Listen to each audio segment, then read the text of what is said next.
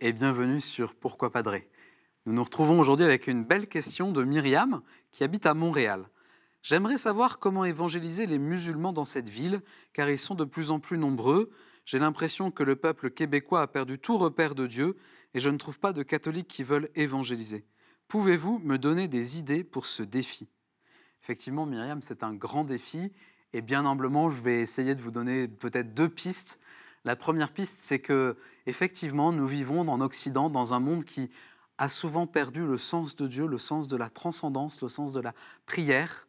Et, je me dis, une première manière de témoigner auprès de nos frères et sœurs musulmans, c'est de leur dire, ben moi, je prie. Moi, je suis un homme de prière. Je suis une femme de prière.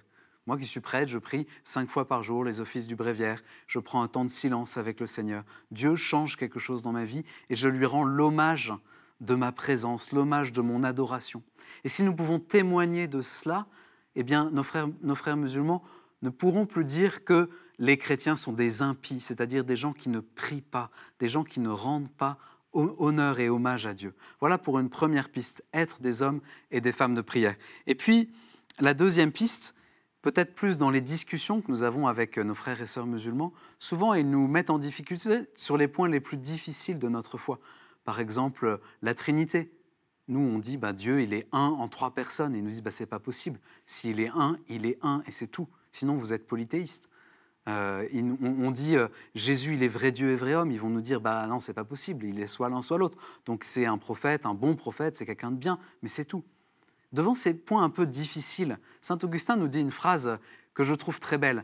Si tu comprends, ça n'est pas Dieu.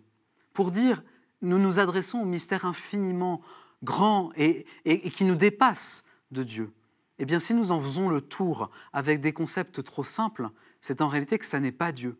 Donc, dans nos discussions avec nos frères et sœurs musulmans, témoignons-leur que notre foi, si elle est complexe à exposer, c'est plutôt le signe qu'on essaye de parler de, l'infiniment transcendant, de celui qui est tout autre et qui pourtant s'est fait tout proche pour qu'on puisse entrer dans son mystère sans jamais en faire le tour.